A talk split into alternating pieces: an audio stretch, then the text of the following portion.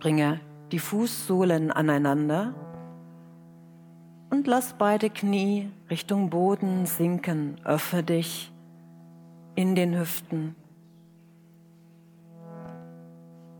Gib deine Hände nun in Shakti Mudra. Du klappst deine Daumen an die Innenseiten der Handflächen und legst Zeigefinger und Mittelfinger darüber.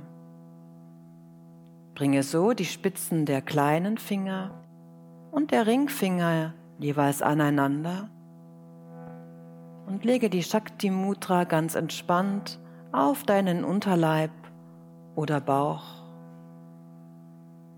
Lasse die Augen geschlossen, atme gleichmäßig.